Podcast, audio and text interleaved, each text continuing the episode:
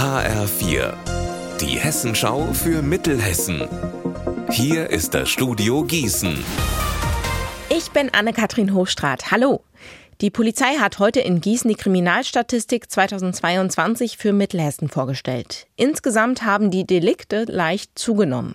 Was ist denn besonders auffällig in der Statistik, Eva Rössler? Vorab, Mittelhessen gilt im landesweiten Vergleich laut Statistik als sehr sichere Region, obwohl die Zahl der Straftaten insgesamt leicht angestiegen ist.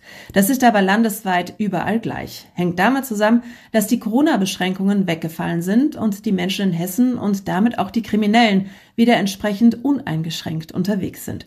Auffällig und bedenklich ist, dass es deutlich mehr Fälle von häuslicher Gewalt in Mittelhessen gibt. Ausnahme ist die Wetterau, trauriger Spitzenreiter ist Gießen, wobei es auch sein kann, dass es einfach mehr Anzeigen gab. Ebenfalls auffällig ist eine spezielle Situation in Marburg, wo die Zahl der Gewalttaten von Kindern und Jugendlichen enorm zugenommen hat, bis hin zu Anklagen wegen versuchten Mordes. Warum das so ist, ist bisher noch nicht geklärt.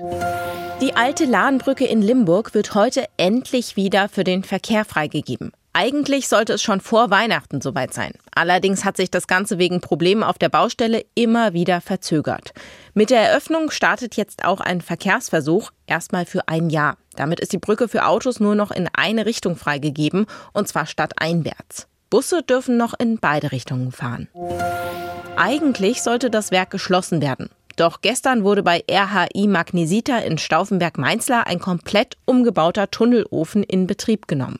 Für den Betriebsratsvorsitzenden Michael Schwarz ein tolles Erlebnis. Das Besondere ist eigentlich daran, dass es in äh, Deutschland ja nicht so viele Feuerfestöfen gibt. Und in der Regel gehen dann in Deutschland und Europa die Öfen aus, aber dass dann Öfen wieder angehen, weil die, wenn sie repariert werden oder neu gezündet werden, das kostet auch immer viel Geld. Und dann ist das schon auch was Besonderes. Unser Wetter in Mittelhessen. Nach einem Vormittag mit blauem Himmel und kräftigem Sonnenschein verdichtet sich der Himmel jetzt mehr und mehr.